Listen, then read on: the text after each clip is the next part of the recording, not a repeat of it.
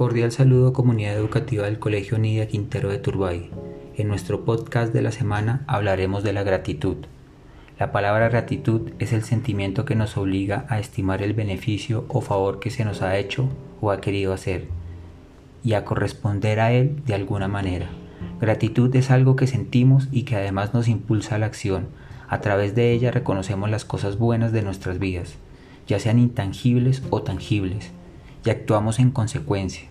Pero además de un estado temporal, también es un rasgo de carácter y ser una persona agradecida equivale a sentirse más satisfecho con la vida.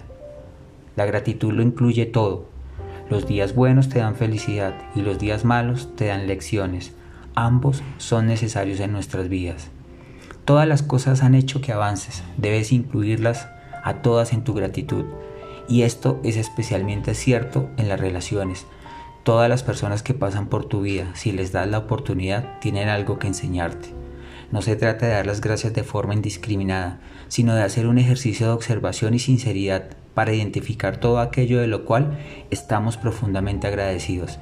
Y no tiene por qué ser algo extraordinario. De hecho, conviene agradecer cosas sencillas que solemos dar por hecho.